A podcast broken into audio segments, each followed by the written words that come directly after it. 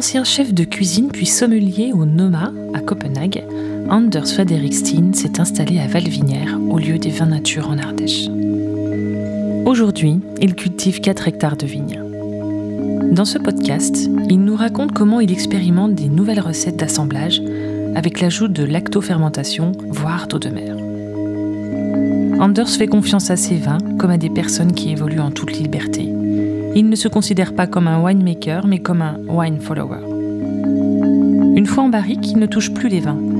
Il ne sait pas quand il les mettra en bouteille, c'est eux qui décident. Et cela peut prendre des années. Anders n'est pas pressé. Il laisse le temps faire son œuvre. Tout est dit. Il va sortir.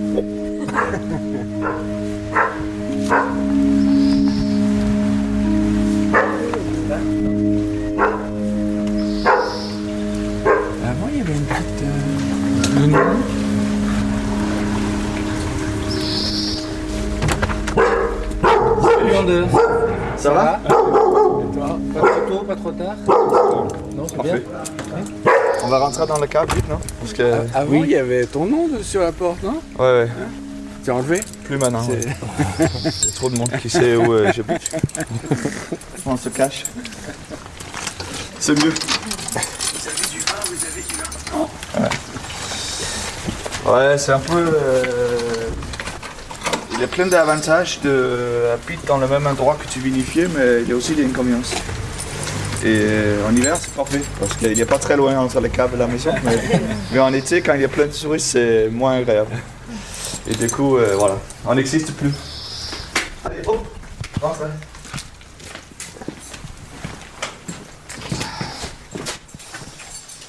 Tu fermes la porte Ouais, non, c'est bon, laisse l'ouvert, ça on prend un peu d'air. Tu vous le fais continuer C'est normal. Ici, tu sais, on a. C'est une très vieille maison. C'est la même époque comme l'église. Et moi, moi, je sais rien, je suis pas né à cette époque, mais le maire, il m'a dit, euh, quand on a creusé ici dans la cave, il faut faire attention parce que ça fait bouger, euh, si on touche trop la roche, ça fait bouger euh, l'église et tous les bâtiments autour. Et du coup, c'est une maison, euh, pas toutes les maisons, mais la cave, il a eu 1080 ans, il pense. Parce que c'est construit jusqu'après l'église. Parce que c'est une maison connue dans l'histoire de Valvinière, je sais pas quoi. euh, pour euh, quelqu'un qui est important, une marchande, je sais pas, quelqu'un qui a vendu des choses ou. C'est pas en relation avec l'église, c'est. Voilà. Plutôt une négociant ou quelqu'un quelqu'un qui habite ici. Et on a creusé parce que cette cave-là, ça a été le, le hauteur euh, comme il était avant. Mais dès on voulait rentrer des cuves, des cuves en bois, des choses comme ça, on aime bien baisser un peu pour avoir plus de hauteur. Et finalement, on a creusé le plus possible. Et, et du coup, des amphores, c'est pas possible. Parce que on peut pas creuser plus. Voilà. Sinon, ça être trop, trop, trop ultime. Ça sert pas à grand chose. voilà. C'est comme ça. Euh, on peut goûter un peu les nouvelles trucs, peut-être? À Valvinière, on a eu trois millésimes. On a eu trois millésimes très différents. 2018 où il a plu énormément. On a eu beaucoup, beaucoup de l'eau. Et du coup, pour moi, c'est un millésime plutôt euh, fluide. Il n'a pas, pour moi, beaucoup de matière. On a essayé de faire des choses pour euh, donner une sorte de structure pour le vin, qui, au début, je trouve, euh, manquait un peu. On a pressé différent, on a éraflé plus. euh, et quand on a fait macérer, c'est moins de raisins et plus de jus. Et par contre, on a allongé le temps de macération pour extraire, pas de tanin, mais de structure des de jus, euh, de, de raisins, pour le jus. 2019, c'est l'inverse. On n'a pratiquement pas eu l'eau euh, toute l'année. Et du coup, c'est une année tellement concentrée, riche. euh, Ça fermente pas mal, mais très lente. Et 2020, plutôt normal. C'est très tôt, hein, tout, tout ce qui est commencé très tôt, printemps. Et évidemment, ça a basculé toute l'année. On a rangé plus tôt que normalement. Mais au niveau euh, des jus de vin, je trouve que c'est un millésime, euh, euh, on ne faut pas dire pas extraordinaire, mais c'est plutôt normal. Quoi. Mais 2019, c'est un millésime pour moi qui va venir quelque chose comme 2003, comme 80, euh, 89, tu vois, des gros millésimes on va boire dans 15 ans ou 20 ans Hmm. avec le ciel. 2020, c'est plutôt un truc qu'on faut boire. euh, maintenant. Presque maintenant. Ouais, presque maintenant. Mais euh, voilà. Euh, on verra. En fait, on sait rien, mais c'est ce que je vois un peu. euh. Bon, le premier truc là ici, c'est. euh, En fait, c'est un sort d'essai. On a.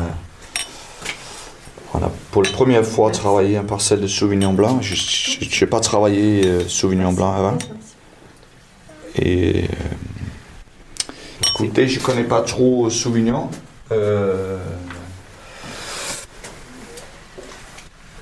J'ai rappelé un vigneron copain euh, dans le Sancerre, Sébastien Riffaut, pour savoir un peu euh, quoi faire.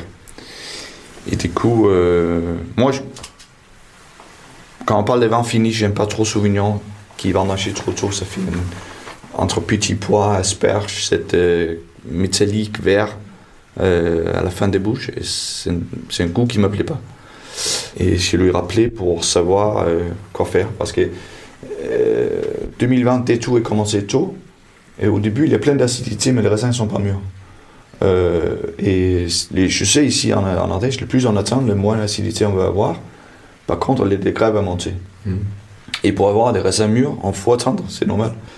Je lui ai rappelé, on discutait un peu, il m'a dit finalement, écoute, tu attends le plus possible, et si tu vois il y a une pluie qui arrive, tu vendanges quelques jours, deux, trois jours après. Et là, tu vas voir, tu vas avoir les raisins mûrs, évidemment, parce que tu as attendu, et l'acidité va revenir Avec la pluie. avec les pluies. C'est ce qu'on a fait. Euh, après, on a pressé euh, direct. Euh, Gérald Dustric, il a un pressoir tellement joli en bois qui vient de Beaujolais. On l'a vu. le- Ouais, un immense pressoir en bois. Et là, c'est un pressoir, nous, on, on aime bien s- nous servir de ce pressoir. Et avec ce pressoir, on peut presser euh, long et lande. C'est-à-dire, on remplit le pressoir avec des raisins, on, on- on danse dedans, tu vois, on fait un fouillage, ça s'appelle ça. Et les choux commencent à couler, couler. Et dès que ça coule plus par gravité, on met de pression. Mais juste euh, très peu de pression pour que le vin coule en permanence. Mm. Pas une flotte, mais ça coule en permanence. Et parfois ça prend deux jours, parfois ça prend trois jours, et dans le cas de Sauvignon, là, ça a pris cinq jours. Mais ça coule en permanence, c'est pas Cinq jours. cinq jours. Il n'y a pas de macération dans le pressoir parce que le jus sort tout le temps. Et voilà. Dès que c'est sous pression, il n'y a pas un énorme risque d'oxydation, c'est que le volatile, l'acétate, des choses comme ça. Après, on faut nettoyer. On nettoie autour. bouge pas pendant 5 jours et puis tu fais des. euh, On fait une rebêche chaque matin. parce que le jus s'abîme pas, le fait d'être. Il s'oxyde pas, le fait d'être à l'air comme ça. Hmm. En théorie, oui, mais on n'a jamais eu de soucis. Et Gérald nous disait que toi, tu faisais du pressurage direct, alors que lui, non. Lui, lui, il fait le pressurage, pressurage, pressurage direct, voilà, c'est dur à prononcer, Euh, mais avec un autre pressoir plus rapide. Ah. Lui, il aime bien faire, euh, pas rapide, rapide, c'est pas deux heures, mais 5, 6, 10 heures. Et pour lui, euh, lui, mais il y a deux façons. Il n'a pas tort, mais Mhm. si tu fais comme ça, tu sors le jus vite Mhm. et tu gardes aussi en fraîcheur, le fraîcheur des fruits. Mhm. Nous, c'est le contraire. On perd le fraîcheur des fruits, Mhm. euh, le pulpe, quoi. Mhm. Mais par contre, on gagne tout ce qui est acidité, euh, côté salin, amer, qui vient de peau. On lave le raisin avec leur jus, on peut dire ça. Plus de tanin aussi? Mais il n'y a pas vraiment une macération. Du coup, il n'y a pas de tanin. hein. Mais, mais c'est vrai, il y a un risque, on va dire ça, pour un blanc, d'avoir des tanins. C'est incroyable. C'est vendangé à un potentiel de 16,5. On verra si ça fait longtemps jusqu'au bout, mais il peut faire 16,5. C'est trop, hein. Ouais, bon. Tiens, je vais prendre un seau pour. euh, Bon, vraiment, on n'a plus rien. Non, mais bon, tant mieux.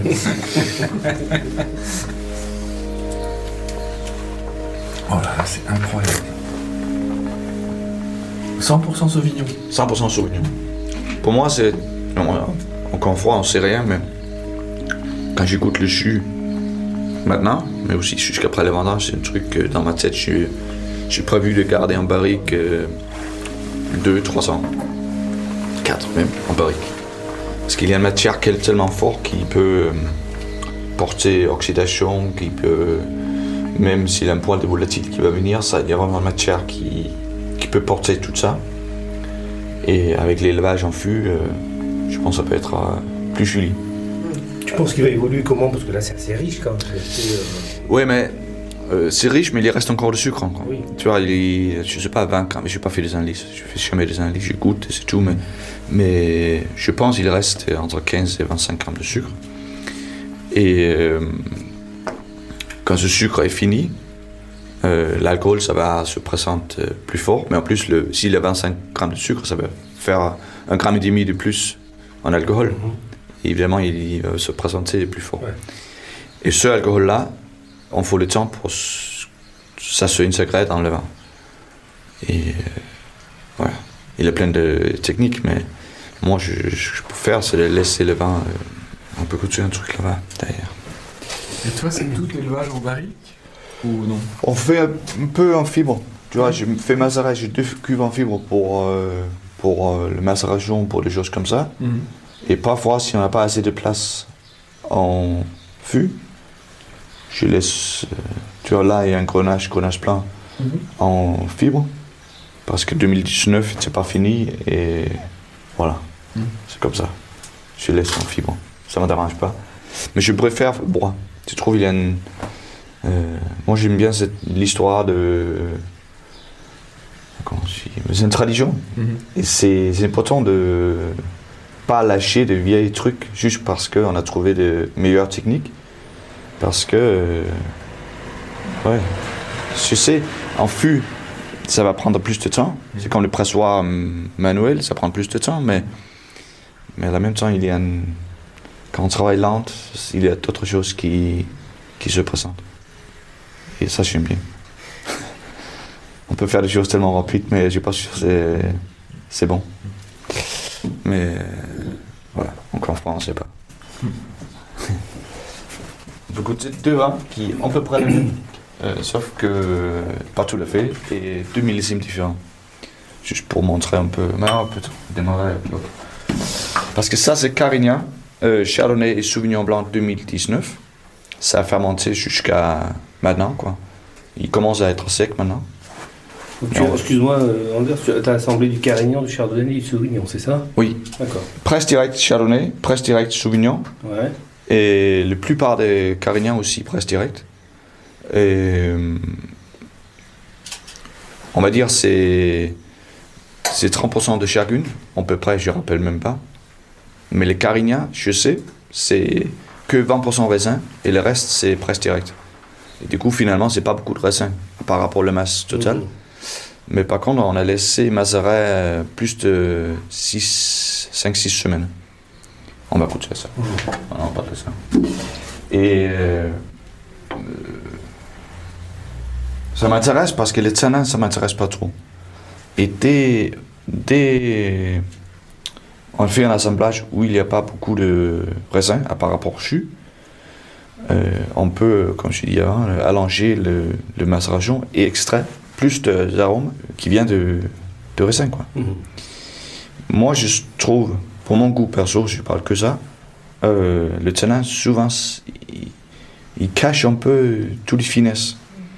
On parle souvent le, le cépage euh, élégant, tu vois, le ploussard, des pinots, euh, pinot gris, euh, pinot donis, des choses comme ça. Mais moi, en fait, je trouve que c'est parce que c'est un cépage qui qui donne pas trop de tanin. Euh, si on extrait beaucoup, si Pinot Noir dans le sud, c'est évidemment c'est plus fort qu'en Bourgogne ou Champagne ou Alsace, mais en général, c'est des cépages qui qui donnent pas trop de tanin. Et du coup, il y a plus de place pour le pour d'autres aromas Mhm. et de finesse évidemment. Et c'est ce que j'en essaie ici. Parce que pour moi, Carignan, c'est un cépage très proche. euh, on dit, quand j'étais sommelier avant, on dit tout, on dit tout le temps euh, Pinot Noir du Sud. C'est un cépage qui, si c'est travaillé bien dans le vigne et tu fais un peu attention dans le cave, tu peux faire des choses. Ouais, sauf que trop souvent il est extrait, trop souvent. Voilà, et ça fait un sort de confiture. Ouais, c'est ça. voilà, c'est pas agréable. On l'a acheté chez Gérald Lustric et Chucheline. Et. ouais, Gérald, il est très fort dans la cave, mais aussi dans le vin.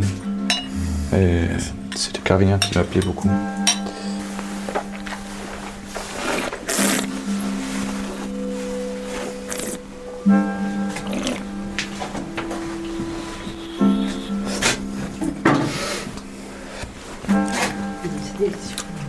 Encore le sucre. Mmh.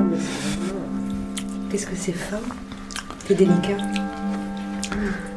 Mais c'est ça l'idée, c'est... Il y a plein de saveurs qui, qui se déclinent Hmm. du nez à la bouche. C'est délicieux. Voilà.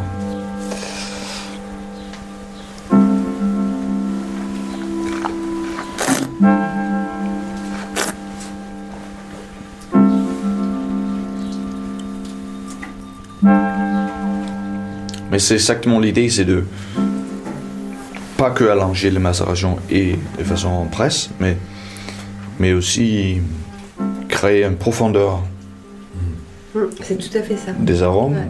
et des structures Mm. sans avoir un truc euh, lourd. C'est ça qui m'intéresse. Euh, J'aime pas trop ce terme glou-glou, euh, Ouais, tout ça, parce que je trouve c'est ridicule, mais, plus, hein. mais, mais c'est de faire quelque chose facile à boire et complexe à la même temps. Mm. Ouais, c'est qu'on va. Tu sais, je mélange un peu deux trucs qui marchent pas ensemble, mais, mais c'est ça le but. Comme le gaz carbonique, c'est pareil. Quand on goûte, euh, je dis encore une fois, le vin de domaine de Marcel ou dans le Beaujolais, eux, il y a une matière énorme. On a l'impression que c'est c'est un vin très riche, mais il y a une finesse parce que c'est c'est vivant, c'est fluide, c'est et voilà, c'est le même truc. que- je pense que c'est ce que tout le monde cherche, pour la plupart. Le fait d'assembler des cépages de rouge et blanc, ça, c'est tout de suite, euh, c'est quelque chose que tu as fait tout de suite ou alors euh, Oui, tout de suite. euh, tout ce que, tout ce qu'on mélange, c'est pendant le vendange. Mhm. Après décuvage, on ne touche plus. Ouais. Mais tu t'es inspiré d'un vigneron, enfin d'un vin pour, pour faire ça ou... Tu sais, au début, j'ai travaillé très proche avec Chamar Pogno, Ouais. et lui, il vient de Jura. Maintenant, il habite au Japon, mais à cette époque, quand il vinifiait dans le Jura, c'est un peu le même esprit là-bas. Mm. Mais en plus, c'est au début, on n'a pas trop fait rouge et blanc, mais, mais on a fait presque direct rouge et de rouge euh, en raisin. C'est lui qui m'a appris de érafler. Euh, mais les rouges et blancs, ça sert euh, beaucoup ici parce que ça fait diluer un peu euh, de rouge. Et voilà. Moi, je réfléchis pas trop. on essaye de. Comment tu dis Démarrer la vendange à l'aveugle et simplement goûter de raisin et, voir qu'est-ce qu'il peut donner, euh, comment il se présente et en suivre des goûts qui nous plaît. Et Anne et moi, c'est que nous deux dans la cave. Et euh, pendant le vendange, on discute beaucoup, tu vois. Euh, Peut-être pendant l'été, on a bu quelques canons de, de, je sais pas, des, des Jura ou n'importe où. Et ça nous fait inspirer, tu vois. On dit, écoute, ça peut être agréable de faire un truc euh, style euh, gros lot de Saumur ou je sais pas. Et après, tu vois, on peut pas recopier des choses parce qu'on n'est pas sur le même terroir, la même région, etc. Mais c'est clair, quand on goûte des choses, on suit parfois, souvent. Mais tes cuvées, tu les suis d'une année sur l'autre Non. tu- non Non, non, on re- recopie jamais. Ouais. Chaque année, c'est. On recommence un différent. peu, oui. Mm. Il y a des façons de travailler. euh, tu vois, maintenant, on a. On travaille beaucoup le, le façon pressée, lent et lente. Et euh, est pareil. Et ça, c'est une façon de travailler qui m'appelait. Et ben, on peut dire c'est une technique on recopie chaque année.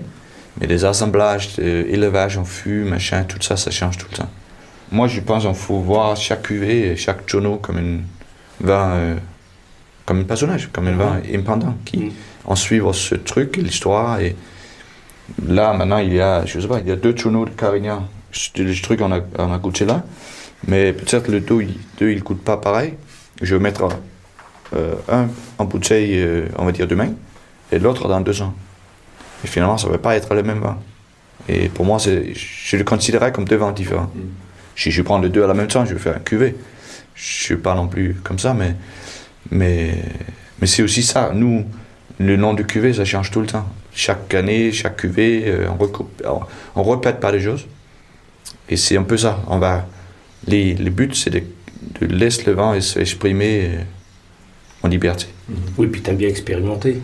Oui, Oui. oui, oui. En plus, t'es un, t'es un ancien chef En plus, de oui. cuisine. Oui, donc euh, forcément, euh, oui. peut-être que tu aussi. reproduis, sommelier Ouais. aussi. euh, Ouais.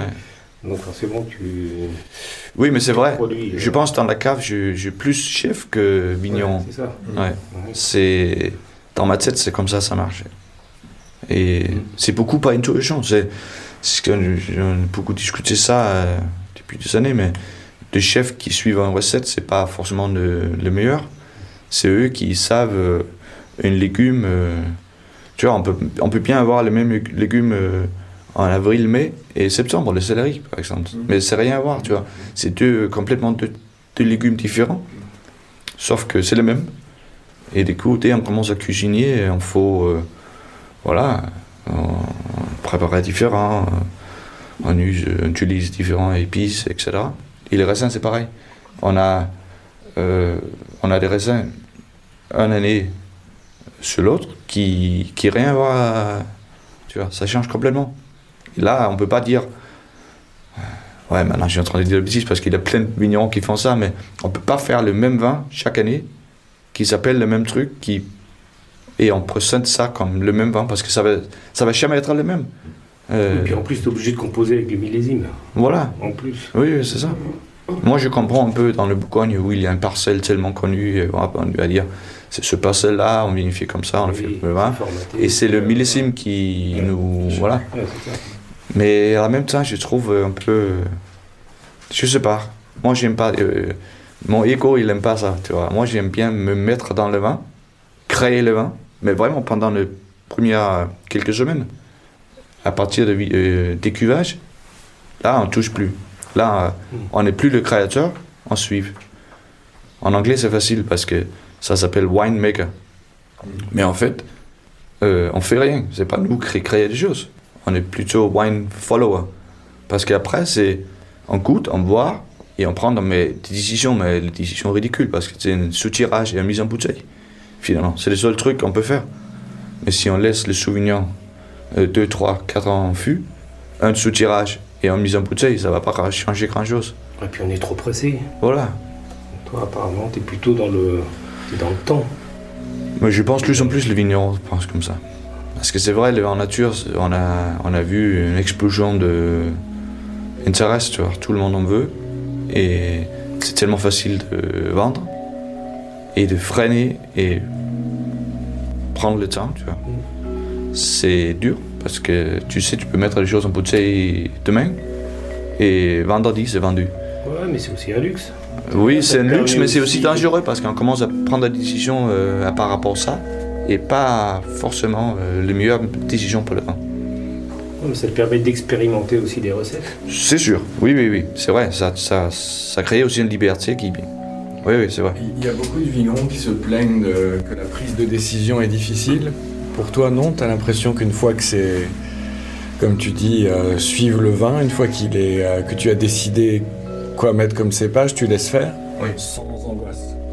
On verra bien. Mhm, Voilà, exact. Et C'est pas que les- pas d'angoisse de souffle non plus. Non, non, évidemment. Ça, jamais. Non, jamais. Non, j'aime pas ça. En plus, je savais pas. Je je j'ai jamais appris euh, de travailler avec des soufres dans la cave, ça c'est une chose, mais. Pff, je- T'as jamais l'impression de dire, oh là là, comme disent beaucoup, euh, ça va se barrer si on met pas de soufre. euh, Ah, Les gens qui stressent, toi non, jamais. En fait, je pense. C'est compliqué à dire aussi parce que je comprends aussi le vigneron qui met du soufre pour sauver euh, une cuve ou une récolte, je sais pas. Mais pour moi, le plus grand euh, défaut en vin, c'est le soufre. Ouais. Parce que c'est là on commence à mettre des choses qui va peut-être faire un instant résoudre un problème, mais finalement ça va, ça va tuer le vin. C'est ça, c'est c'est un vin on va dire sans chimique, parce que moi, le vin nature, c'est tellement. euh, voilà, maintenant, il y a aussi, c'est une histoire de. Il y a un contrôle pour ça aussi maintenant, on a perdu encore une fois la liberté, mais le vin pas chimique, le vin euh, libre, c'est. euh, euh, tu peux faire vinaigre. Euh, voilà, mais si tu mets pas de soufre euh, et tu, voilà, tu as un souci, ça peut venir euh, une catastrophe et tu le jettes ou tu fais autre chose avec.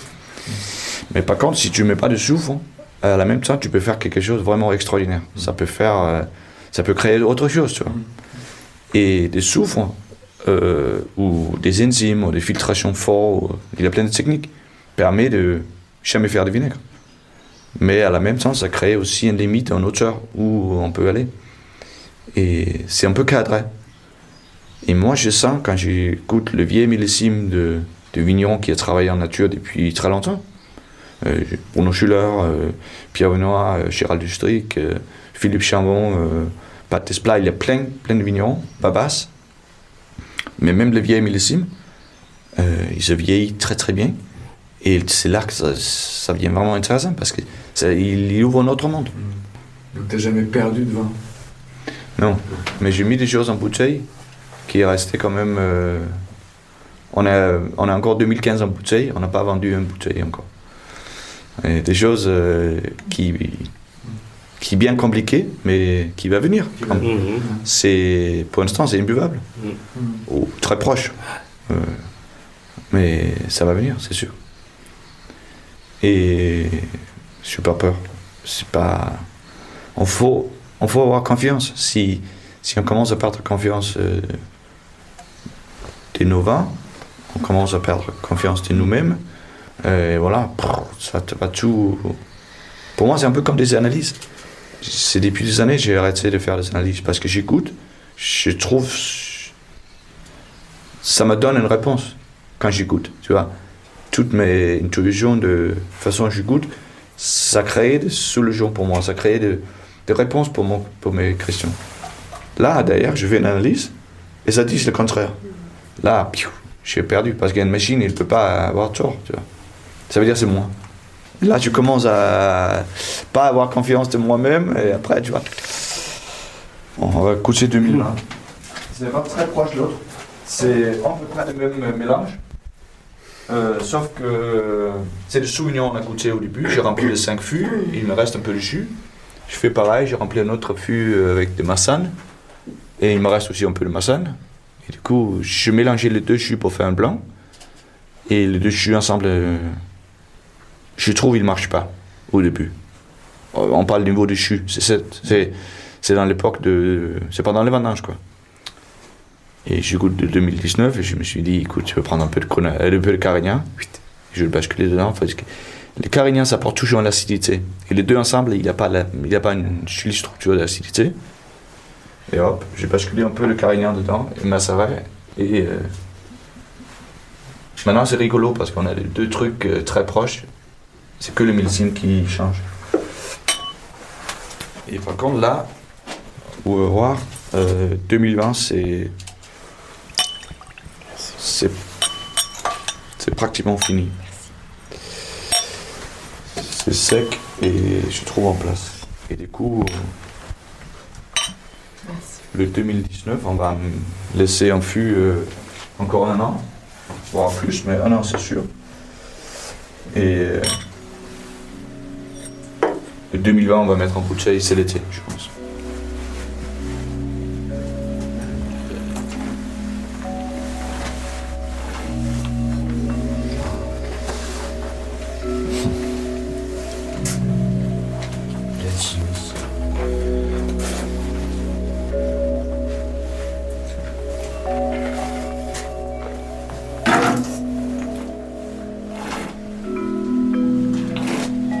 C'est aussi marrant, là, le 2019, on sent de matière. Pour moi, c'est c'est pas un vin fini encore, mais il y a des choses à venir, tu vois. C'est grand vin, quoi. C'est tendu, hein, ça. hein. C'est quand même de la tension. ouais. Oui, Ouais. mais c'est. Euh... Oui, c'est pas pour dire que je l'aime pas, parce que je trouve que c'est très bon, mais, mais c'est plus facile. Mm. Il n'a pas les mêmes longueurs, il n'a pas les mêmes profondeurs. Et ça, c'est le millésime, c'est 2020, c'est. Pion. Allez. Ça. Non, mais c'est bien après un millésime comme 2019, parce que je pense que la plupart des vignerons, il y a plein de 2019 euh, qui traînent encore dans la cave. Tant mieux, parce que voilà, c'est pas un souci, mais si on a eu deux millésimes comme 2019 19, 19 ensuite, il y a un souci euh, pour nous, dans tout le cas, avec des places, parce que on peut pas non plus, euh, on peut pas mettre plus de paris ici. Ouais, voilà. Et dans la vigne, tu, euh, pareil, t'expérimentes? Oui, oui on, on essaie des choses, mais euh, oh, on essaie. Je ne veux pas dire c'est un essai. Oh, c'est pas une expérience, mais expérimente. Mais on essaye de non plus travailler avec du soufre et cuivre.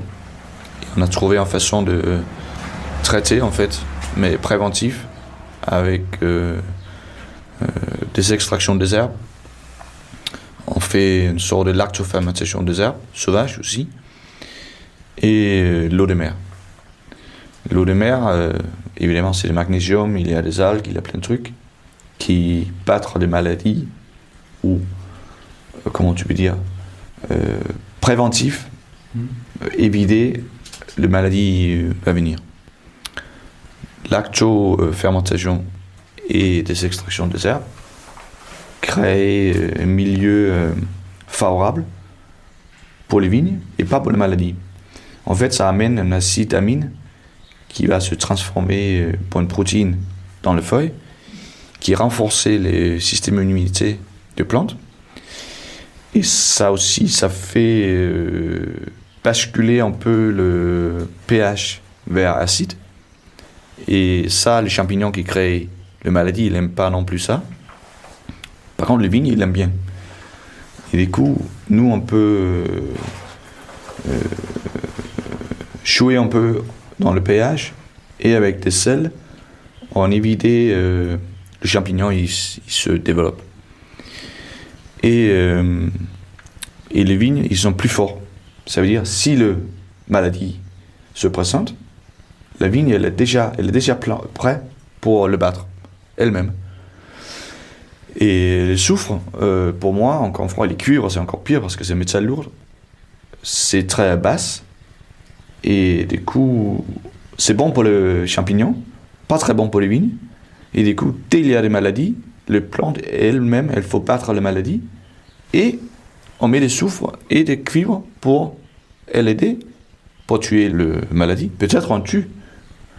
Mais tu vois, on donne aussi, euh, clac, une, Tu bouscules l'équilibre. voilà, et c'est pas bon pour le plante. Et du coup, deux, trois, quatre jours sem- après ou une semaine après, on a traité avec des soufre et cuivre. Le plante, elle court derrière parce que elle a eu la maladie et elle a eu un coup de fossile de soufre et machin. Et tout de suite après, s'il y a des maladies en nouveau qui se présentent, le plante, elle a aucune chance. Elle est bah, perdue deux fois et le, le maladie, elle va gagner. Et du coup, on retraite avec encore plus de produits et tata, tata, ensuite ça roule jusqu'au bout à la vendange et on va dire euh, il y a plein de soufre dans les vignes et ça de mal etc il n'y a pas de levures naturelles qui vivent sur le reste et on va ajouter des trucs. Tu vois c'est un, rui- c'est un roulement qui pour moi pas bon. C'est logique ça, ça se passe comme ça. Et quand tu travailles en chimique ou même des gens qui travaillent en bio qui voient par ce rythme je pense c'est un dommage mais, mais nous on essaye de faire le contraire on traite très tôt, préventive avec tous les produits naturels. Et finalement, on n'utilise pratiquement pas de soufre. Et très très peu de cuivre. L'année passée, rien. Euh, très peu. Et cette année, je n'ai pas vu besoin encore. On verra. Et l'eau de mer, ça vient de. Euh, Marseille. Chez qui Marseille. Ouais, Mais- on va baigner et voilà, on ramène euh, des bidons. Et ça, ça vient de toi ou c'est un modèle que as- C'est les vignerons en Alsace qui nous fait parler de ça. C'est Pierre Frick, euh, Mayer, Mhm. et Schuller. Et ensuite, euh, moi, je travaille très proche avec Stéphane Banvat, domaine Laurent Banvat en Alsace. Et eux, pareil, ils font des essais avec l'eau de mer. C'est lui- qui m'a donné les recettes et la façon de travailler avec euh, de lactofermentation. Mais euh, on peut pas recopier des choses qu'ils font là-bas parce que c'est pas le même climat, c'est pas les mêmes savoirs, on a- c'est pas les mêmes cépages, a- tout change. Et du coup, on a, on a au début essayé de faire les mêmes et après on a ajusté des choses, on a changé des petits trucs et pour qu'on voit que ça marche ici. Mais c'est leur idée d'avoir utilisé l'eau de mer Ou c'est quelqu'un d'autre qui avait. Je sais pas, moi je- j'ai que discuté avec eux là-bas, je sais pas si ça vient de quelqu'un d'autre. À mon avis, c'est Patrick Mayer et Pierre Frick, et cette équipe-là, parce qu'eux, il est vraiment dedans euh, Ouais. pour des trucs euh, euh, alternatifs, Ouais. on va dire ça en général, en fait. Mais euh, on va voir, ça marche très très bien. Nous, Et dynamisé? Non, Non. non, non, je suis pas en biodynamique, tout ça, c'est. Non, non. Pas de 500, 501 Non. Non. Non. Il a des choses, euh, pour, le, pour moi, les biodynamiques, il a des choses tellement logiques Euh, on suit la lune, euh, tu vois, des choses comme ça, des plantes, comment ils travaillent, ils poussent, des sèves qui montent, descendent et tout ça. Mais il y a aussi un régime euh, tellement cadré qui qui me plaît pas. Moi, j'ai pas envie de partir dimanche après-midi pour faire un truc parce que c'est bon pour les totalités de machin. Parce que pour ma famille, c'est pas bon. Je préfère rester à la maison. Et du coup, je le fais lundi matin. Peut-être c'est pas bon. Et c'est pas biodynamique, mais ça marche pour moi et ma famille. Et, voilà, finalement, je pense que ça va marcher pour les vignes aussi. Et voilà. Voilà, c'est. Mais c'est intéressant tout ça. De, le plante, euh, pareil, on essaye de pas travailler le sol. euh, parce qu'on y croit, euh, le diversité de plantes. On parle pas que de vignes et des herbes, mais aussi des arbres, de, des bustes, machins qui, qui, qui se. Voilà, qui est autour des vignes, mais aussi dans le, dans le rangée. C'est. Bon. Ça aide contre les maladies, tu vois. Encore une fois, on parle de pH, de redox, de, de vignes. Si on ne travaille pas de sol, le, le CO2 reste dans le sol et le terre ne se oxyde pas. Et le contraire de oxyde, c'est acide. Et du coup, euh, voilà. Euh, Dans mon tableau, on a gagné encore une fois. Et, mais ça, c'est, pour moi, c'est, c'est des nouvelles lieux écoles, parce que c'est comme, comme ça il a travaillé euh, avant, avant la guerre, je parle même, avant la première guerre. Avant, on a des outils pour faire tout ça. Maintenant, on a pris, euh, on a pris une façon de travailler où les vignes, il faut être propre. euh, en général, tout ce qui est agricul- agriculture, euh, on voit des terres, on voit pas des herbes, on voit que des plants, on a semé. Ouais. Et c'est monoculture. Et ça, pareil, je trouve que c'est pas très bon. Euh, Il y a l'histoire de- des des maladies, il monte avec des herbes, tu vois. Je sais pas comment il fait, s'il fait des escalades ou. Mais, mais j'y crois pas. Mm. Je, pense vraiment pas vrai. Euh, nous, on coupe des herbes euh, quand il est plus haut que des vignes. Euh, et finalement, on coupe des herbes jusqu'avant le vendange, mais c'est pour, euh, pour faire des choses faciles pour le vendangeur. Parce que Et tu pioches? Non, Non. pas non plus. Non. S'il y a des Tu choses, la terre comme ça. je laisse les terres comme ça. Ah. Depuis 2018, on a travaillé des terres deux fois. On a travaillé en 2018. C'est voilà, quand on a pris des parcelles, on travaille maintenant. Et depuis ça, on a travaillé un fois. Pour casser les croûtes, quoi. Mais, mais je vois, les dernières fois que j'ai travaillé le sol, c'est depuis un an. J'ai vu n'y avoir pas vraiment euh, besoin. Les terres, sont pas souples comme des terres travaillées, mais c'est souple comme des terres dans une forêt, quoi. Mm. Il y a plein de, de compost, il y a plein de herbes qui se couchent, mais, mais quand tu grattes un peu, mais les, les racines, il a fait des travaux, de- tous des petits insectes, des animaux qui, qui vivent là, il, il fait des boulots pour nous. Il fait griffonner nos vignes.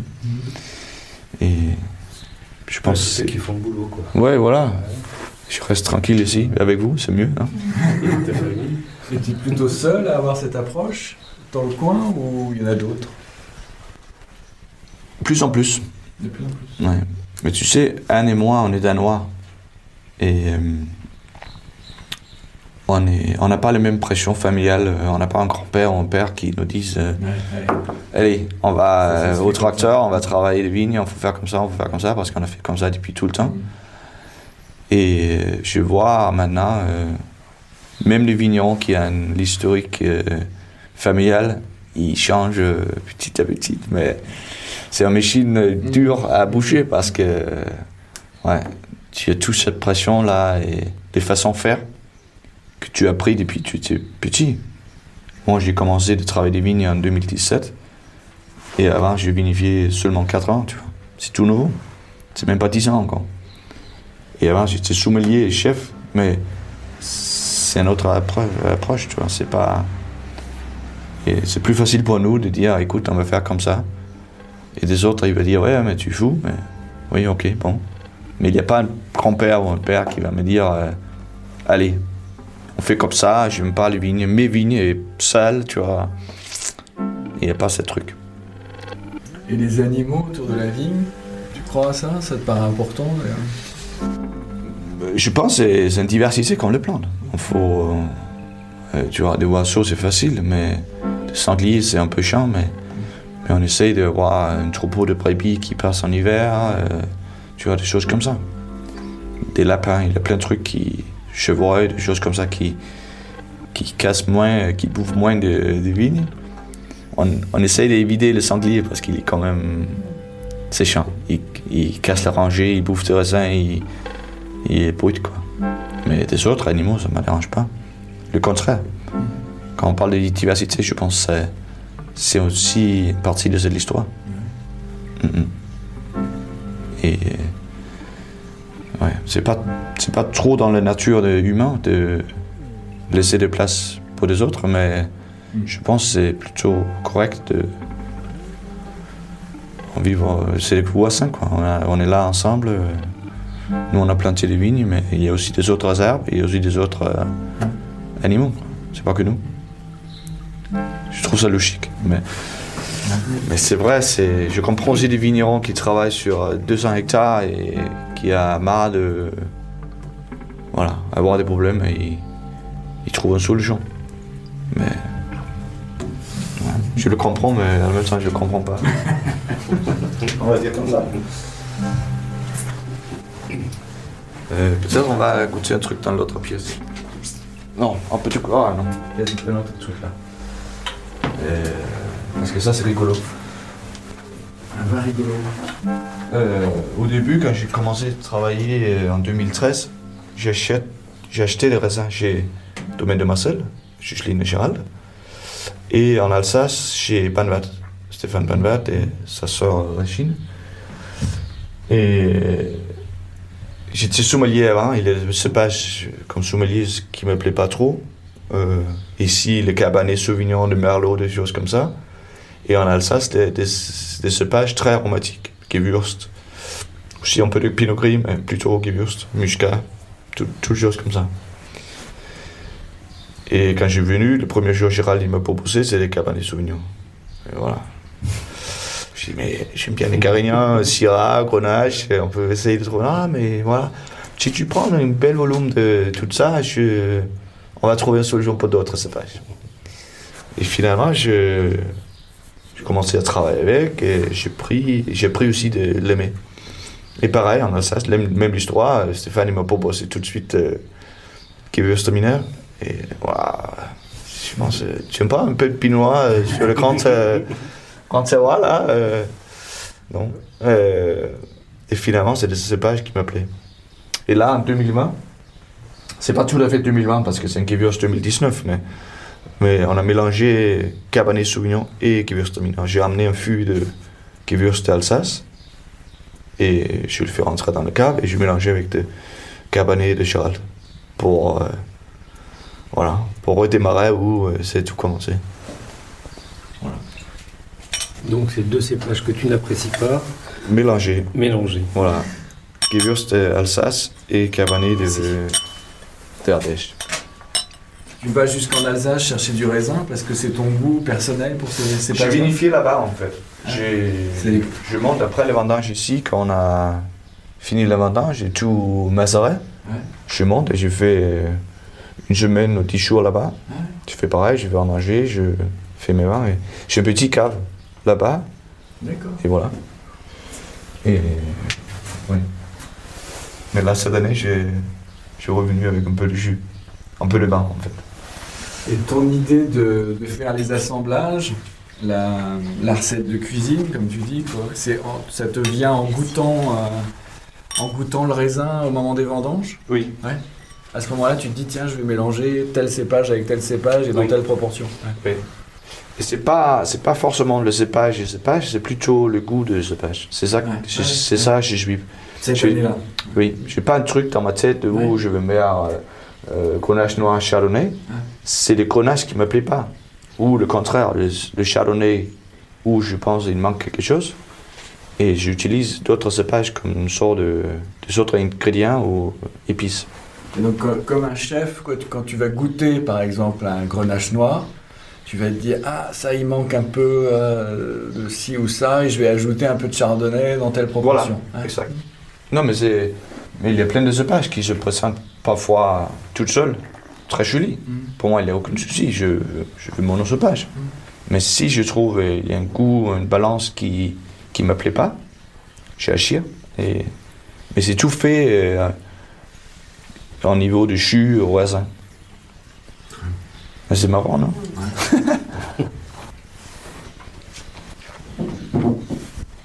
Et c'est en quoi 50-50 là. Ouais, étonnant. Parce que je fais, je fais descendu un barrique. Et maintenant, il y a deux. Ça veut dire c'est pile poil euh, 50-50. Oui, c'est marrant parce que c'est deux cépages relativement euh, euh, aromatiques, euh, Mm. pressantes, quoi. Mm. Le cabernet qui font euh, de marmelade, euh, Ouais. Confiture, et pareil, qui, qui peut faire des choses euh, ouais, trop. Mais ensemble, ça marche. C'est relativement léger. Mm. Tes vins sont extrêmement vivants. Enfin, c'est- c'est c'est bête de dire ça, mais euh, moi je les trouve plein de vie. Ah ouais. Mm. Non, c'est vrai, c'est ça. Vraiment. Plein de vie et très structuré. Pas tout dit. C'est très à sa place. C'est ce que j'aime aussi. Les mots. La structure, c'est vraiment un truc important pour moi. Ah, bah là, ça se sent. Tous ceux que tu nous as fait noter, elle est là, la structure. Ouais. C'est pas désordonné. Tu peux avoir plein de vie et c'est Ouais, n'importe ça part quoi. partout. Hum, ouais. Et là, c'est pas le cas, je trouve. Ah, tout Hein est en place. Ouais. Dans ma tête, quand je travaille comme sommelier, quand tu fais travailler un verre et un plat, tu crées un équilibre qui peut-être pas là. Euh, ça veut dire tu as un plat qui coûte comme il coûte. Euh, le chef, il a réussi plus ou moins bien. En fait, il a fait le meilleur possible, mais parfois même le chef, même sur le grand resto, il n'arrive pas jusqu'au bout. Et avec le vin, on peut jouer avec des aromas euh, et créer Mhm. pas un nouvel équilibre, mais un équilibre euh, plus solide. Et euh, moi, dans ma tête, j'ai tout le temps une sorte de, tu vois, le tipi d'Indien, des branches qui, Mhm. Mhm. qui se posent comme ça. Et là, tu as toujours la base, c'est un triangle, une pyramide avec trois coins. Mhm. Pour moi, le- le- on va dire la minéralité, mais c'est un terme tellement euh, bizarre, mais euh, le côté salin, euh, l'acidité et oxydation. Pour moi, c'est les plus trois trucs plus forts. Si tu as ces trois trucs qui se posent euh, avec une balance forte, mais là, tu peux ajouter plein de trucs. Tanin, acidité, euh, des, des goûts de bois, euh, euh, tu vois, amer, mais amer dans euh, 15 différentes catégories. Parce qu'il y a une base, il a une fondation de vin qui est tellement solide. Et c'est ce qui était dans ma tête tout le temps. Je cherche ça dans le fruit et le jus pendant le vendange, c'est de, de voir cette impression que c'est quelque chose de costaud, fini. Même si c'est léger, ça faut être euh, une fondation euh, ouais, structurée. Je sais pas, je manque de mots, mais. Et après, voilà, on peut faire euh, n'importe. Parce que, euh, voilà. C'est comme un sac à dos, tu vois. Si on a un dos euh, costaud, on peut met- mettre plein de trucs dedans. Et on marche, et on marche, et on marche. Et on enlève des trucs qu'on a besoin, on remet, on trouve un truc joli, on remet. Et voilà. Mais ça bouge pas, tu vois. On est là, il y a un équilibre, et voilà. Et le vin, c'est pareil. Même le temps, tu vois. Quand on parle au début de Sauvignon blanc qui peut rester 3, 4, 5, tu vois, en Alsace, on a vinifié de 2013 qui a fermenté, pas que resté en fût 5 ans, mais fermenté pendant 5 ans et demi. C'est long. Et là, c'est pas possible. Si tu n'as pas cette structure au niveau des jus, mais ça peut pas aller au bout. Ah oui, ça peut aller au bout, mais ça va être un truc euh, euh, qui part euh, dans tous les sens.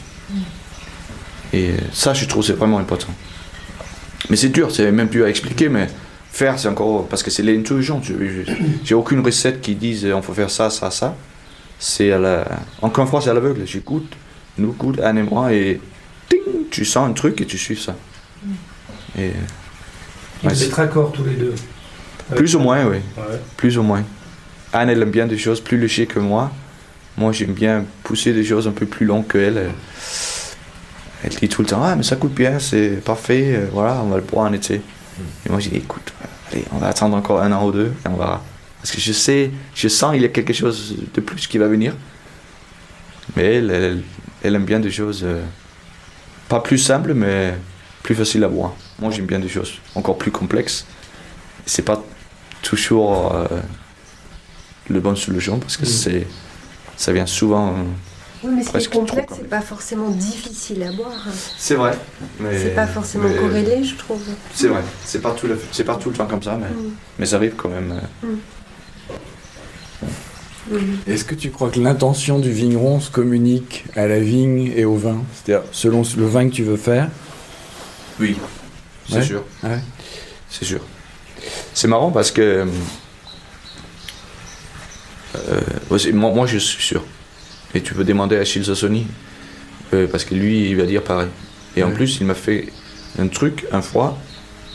Il a goûté euh, deux mêmes cuvées.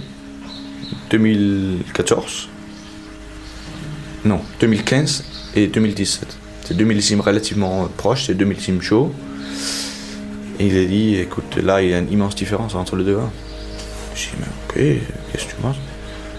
Lui, il ne savait pas le, le millésime. Parce que nous, on ne marque pas de millésime sur l'étiquette. Il dit, le premier là, tu n'étais pas très présente. Mais l'autre, le vin, il a senti son maître là, à côté. Et c'était vrai. En 2013, 14, 15, je n'étais pas là, j'habite au Copenhague et je fais l'aller-retour pour vinifier. À partir de 2016, début 2017, j'étais là tout le temps en permanence. Et lui, il a senti ça. Et il a, il a, il peut pas savoir parce que c'est deux choses mises en bouteille euh, à la même euh, partie, deux vins nouveaux, mais il a senti une différence. Il a même construit cette phrase qui, voilà, Stefano Bellotti disait ça pour le soufre. Il disait le soufre, ça, ça sert qu'à soigner la peur du vigneron. Mais si le vigneron n'a pas peur que son vin se barre, eh ben, voilà, il reste bien. il a tout à fait raison. C'est exactement ça.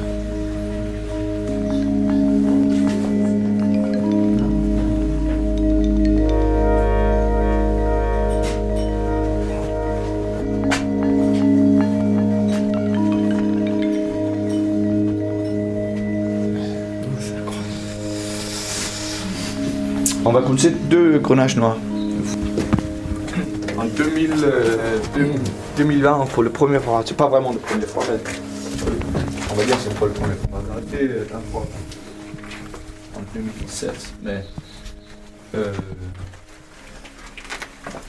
on a fait presser des raisins rouges euh, en direct. Et euh, tout, le- tout le temps, quand on fait presser euh, Merci. euh, comme ça, euh, dans le vieil pressoir de Gérald de Chuchlin, là, je séparais le jus euh, de chaque journée. Bonjour. Ah, c'est Salut.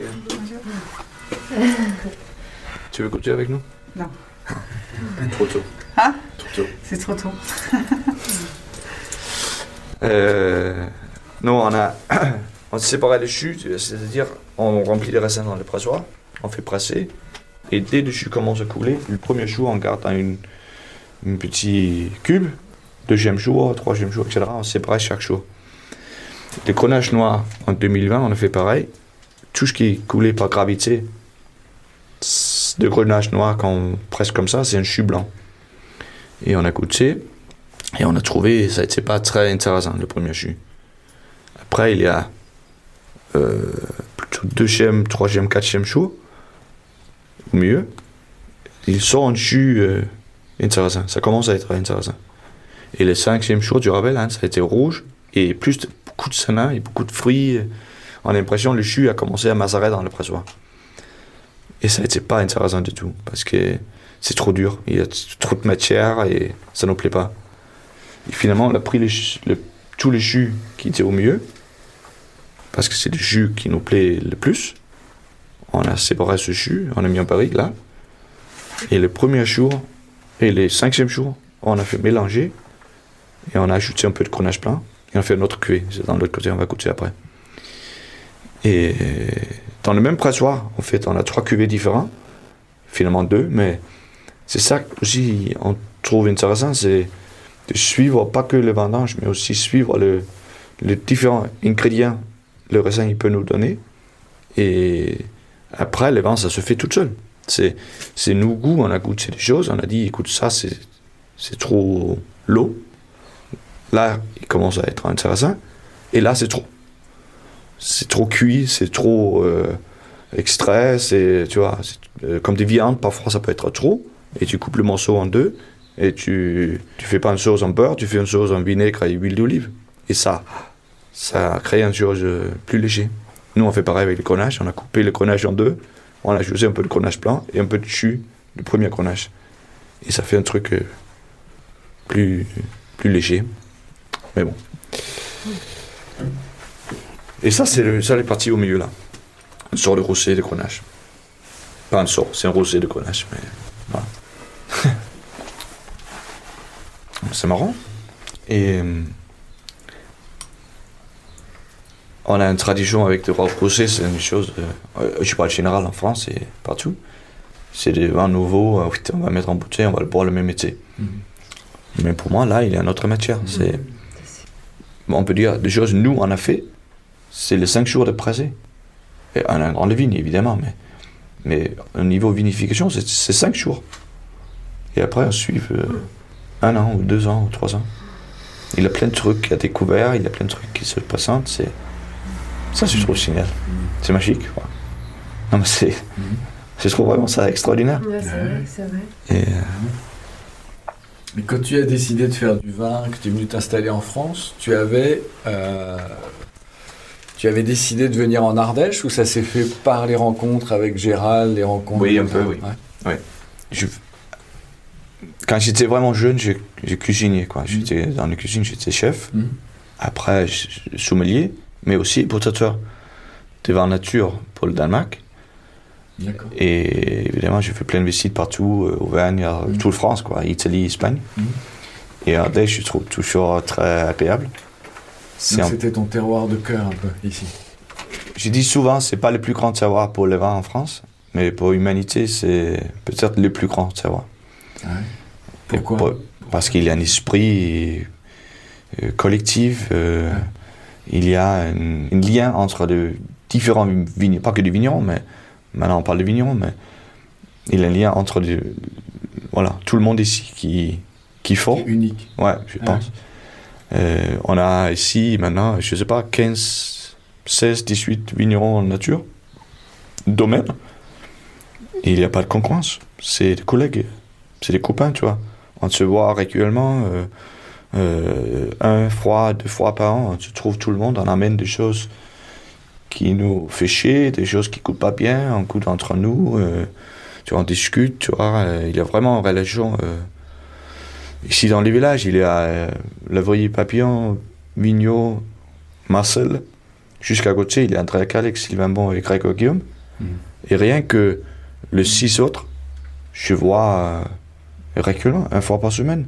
J'écoute le vin, même je passe dans la cave, euh, euh, je sais pas, 5, 6, 10, 10 fois par an. Ça, c'est riche. Et eux, pareil, ils viennent ici. Et ça nous. Tu vois, si je par exemple le rosé là, si, si, si m'a fait chier, si m'a- j'ai un doute de quelque chose, euh, je fais venir des autres et on discute un peu. Il dit écoute, non, t'inquiète pas, ça va venir, ou oui, voilà, là, tu faut faire quelque chose, tu vois. On discute, on peut trouver une solution ensemble. Ça, c'est riche. Et ça, je trouve pas partout. En Alsace, ça commence. Je vois une petite équipe de vignerons là-bas qui travaillent proche. Pareil, euh, Patrick Bouchu, il a créé une équipe pareille. euh, J'ai l'impression que c'est lui qui a créé une équipe pareille en- dans l'Auvergne. Et ici, c'est Chucheline et Gérald Dustric qui a créé ça, c'est sûr. Ils, c'est- ils sont tellement généreux et, et ouais, presque trop généreux. Et en plus, il adore de, être avec euh, tout le monde. Et on a plein qui profitent de ça. Et eux, ils profitent de ça aussi. C'est, c'est une religion qui va dans les deux sens. Mhm. Et euh, on n'a pas besoin d'être concurrent. C'est mieux de. Ouais, c'est beaucoup plus facile de, de travailler ensemble. Encore une fois, je pense que c'est un peu logique. Mais c'est. c'est vrai, c'est peut-être pas le plus, c'est pas le solution plus facile, mais quand ça marche, ça marche. Et voilà. Chouette. Ouais. Solidarité. Oui, mais c'est ça. Mais c'est pas quelque chose pensé. C'est ça aussi qui est bien. C'est pas, c'est pas, il n'y a pas une philosophie ou machin qui, fait. c'est pas, ouais, c'est un truc naturel. Plus ici en Al- qu'en Alsace, par exemple, tu viens travailler ici. Hmm, ça a été ici depuis plus longtemps. Mais là, maintenant, euh, pareil, il y a une équipe qui, qui travaille beaucoup ensemble, qui se voit beaucoup et qui a créé le même truc. C'est plus jeune, même si c'est le vigneron qui, qui est vinifié comme ça depuis plus longtemps, mais, mais je pense que l'esprit est plus nouveau. Plus nouveau. Ouais. Le français, bon, parfois c'est compliqué. Même pour le français, j'ai j'ai l'impression. Mais pour le danois, encore, plus, encore pire. Euh, ouais. Mais. Ouais. Je trouve ça joli. Et quand tu es jeune comme moi, tu t'installes dans une région tu connais personne, quand tu as 15 vignerons qui trouvent ce chinel, tu viens ici, qui ont envie de t'aider, rien que pour les petits trucs, euh, trouver un fournisseur de cartons, de, cha- de de bouteilles, des étiquettes. euh, euh, je fais quoi avec ça? Je faut travailler le sol avec quel outil euh, machin? Toutes les choses comme ça. Eux, il y a une expérience euh, énorme. Et moi, je viens avec autre chose, mais euh, voilà. On voit souvent des régions euh, où les vignerons, les jeunes, ils se trouvent tout seuls. Il n'y a personne autour de eux qui. Voilà.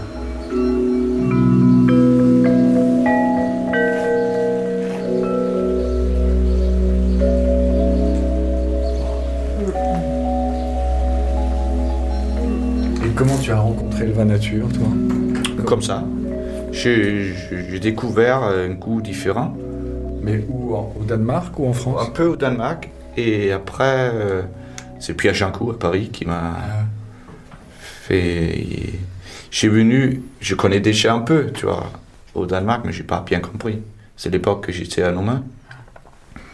Et j'étais allé chez lui, c'est l'époque de Racine. Ouais. Et il a, lui, il est fort, tu vois. Il a tout de suite vu, ah, là, il y a deux jeunes sommeliers. Mhm. Je peux pas élever, mais je peux former, en fait. Et euh, il nous dit, euh, écoute, euh, vous boire euh, tout, tout, tout ce que tu veux en verre. J'ai ouvert tout, tout ce que tu veux pour goûter. Et nous, on est jeunes, tu vois, on a dit, ok, on va goûter deux, trois trucs différents. Et finalement, c'est lui qui a pris des décisions. Il a ramené des verres, des verres, des verres, des verres tout le temps. Et on a discuté beaucoup. Il, a, voilà, il nous fait présenter des vignerons que je ne connais même pas à cette époque. Et voilà. Et finalement, quand on a payé, il nous fait payer que pour le repas, pas le vin. Et j'ai dit, hey, allô, il y a un souci là. On a... Ouais, mais tu vois, euh, moi je sens, euh, il y a des choses à venir là avec vous. Et on va faire un troc. Moi, euh, je paye le vin. Et je vous promets, le jour tu as la possibilité, le jour où vous avez votre réseau, et les possibilités de faire pareil avec des jeunes qui vont venir euh, chez vous, on va faire pareil. Oh, C'est beau. C'est très joli. Ah ouais. Et voilà, je fais ça. euh, C'est comme le café suspendu, mais avec les vins. voilà. Non, mais c'est exactement ça.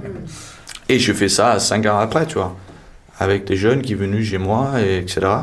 Je vais transmettre des messages, quoi. Et euh, Magnifique. là, j'ai compris, ok, bon, il n'y a pas que le vin, il y a d'autres choses aussi. Il y a une couche de plus. De... Ouais. Et Pierre, il est très. Maintenant, c'est un copain en plus, mais. Et pour moi, c'est un, un des plus importants personnages. euh, Si on parle pas de vigneron, c'est lui peut-être le seul qui vraiment. Le seul plus important pour le vin nature. Il a fait un effort énorme. Euh, Mm. Et euh, j'ai beaucoup de respect. Parce que c'est un peu comme Gérald et Chuchlin, à leur époque où il a commencé. Il a, créé de- il a fait des vins pour un marché qui n'existait pas. Et en fait, il a créé le marché aussi. Ouais. Lui, pareil. Il est venu à Paris, il a créé le resto qu'avec vin nature. Euh, les gens, ils n'avaient pas compris, tu vois. Il a insisté, il a continué, il a continué. Et finalement, le, le marché, le besoin de ce style de resto se crée avec lui. Mais au début, ça n'était pas facile, j'imagine. J'imagine, tu, tu pars des, de, de Ardèche avec des vins sans soufre qui goûtent tellement bizarre. Et tu montes, euh, tu ça c'est une sorte de côte de Rhône, mais pas vraiment, tu vois. Les gens, il va pas comprendre. Et 30 ans après, tout le monde en veut. Ça, je trouve extraordinaire. C'est c'est grâce à des gens comme ça, nous, les jeunes, on peut faire des choses avec les libertés. Moi, c'est tellement facile, tu vois. J'ai simplement branché mes vins dans le truc, dans les machines de la nature. Parce que tout le monde a compris avant que j'ai même commencé à vinifier. Ça n'était pas comme ça au début.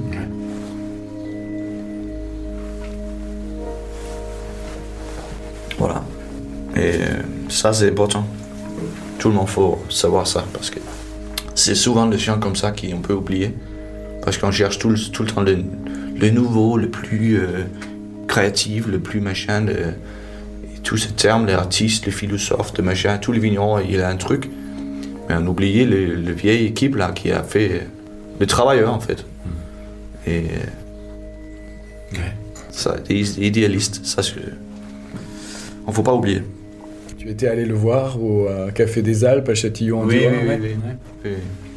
Tu fais une visite dans chaque resto. Ouais. Même le resto qui est ouvert tellement courte. euh, ouais. Achille et... Ouais, ouais. Ouais. Ouais, parfois tu vas être là presque le premier jour pour pas louper, mais. il explique parfois. Mais... mais il fait toujours de bonnes choses. Il est où là maintenant? Il fait quoi? C'est Mais il a arrêté le resto, il a fait un truc Ouais, en. Suisse. À Genève, il avait... Oui, mais il a, il a quitté. Mm. Et maintenant, je pense. Je, je pense pas, je sais, il va ouvrir encore un truc en Mm. France. Mais on va, on, on va laisser lui de, de tout dire. Mm. Mais je sais, il y a un projet à venir euh, très bientôt. Mais, euh, mais ça va être bon aussi, c'est sûr.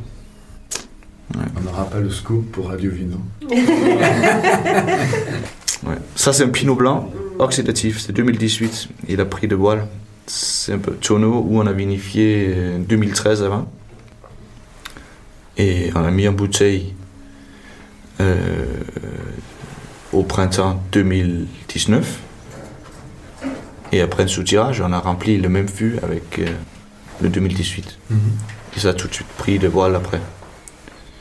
Et ce goût-là, c'est j'aime beaucoup l'oxydatif. En Alsace, la plupart des vins qu'on a, c'est oxydatif comme ça. Et euh, on va essayer de. Pas essayer, on va. es- On espère ce culture de voile va se transmettre dans le vin ici. Parce que même sur le rouge, mais surtout sur le blanc, c'est un goût qui me plaît. Mais bon, le voile c'est compliqué parce que c'est vraiment là, c'est vraiment un truc vivant qui qu'il faut se, se choisir où elle va. C'est pas nous qui décident. Et les autres du collectif ici te suivent là-dessus? Ils sont aussi... euh, ils cherchent l'oxydatif? Ici en Ardèche Ici, euh, le groupe des vignerons dont Non, tu pas parlais, trop, je pas pense. trop. Je sais pas. Sylvain il a fait quelques-unes oxydatives. Gérald aussi, 2000, 2001. Mais après, je sais pas trop. Il y a plein qui travaillent pas avec des fûts. Et oxydative en cuve, c'est compliqué. C'est possible, mais c'est compliqué. Ouais. c'est notre masse et le bois, c'est bien pour le voile. C'est magnifique. Ouais, ouais. Magnifique. C'est ça. Ça, c'est Gewürzt et Pinot Gris euh, 2018, mis en bouteille euh, en été, là. Et ça fait euh, un an et demi un fût. Et il a déjà, pas en oxydation, mais dès c'est des fûts non oillés, euh, voilà, il y a toujours un petit côté. euh, et ça s'appelle Jumping on a Cable Car to Where the Dreams Go. Waouh C'est un peu San Francisco. Waouh Ouais, c'est le plus long euh, titre. euh, il n'y a plus de place, tu vois. Je peux pas On faire. par- je par peux les pas- poètes, bah ça c'est le début d'une poésie. on peut pas faire plus long parce que Il n'y a pas la place. il n'y a plus de place.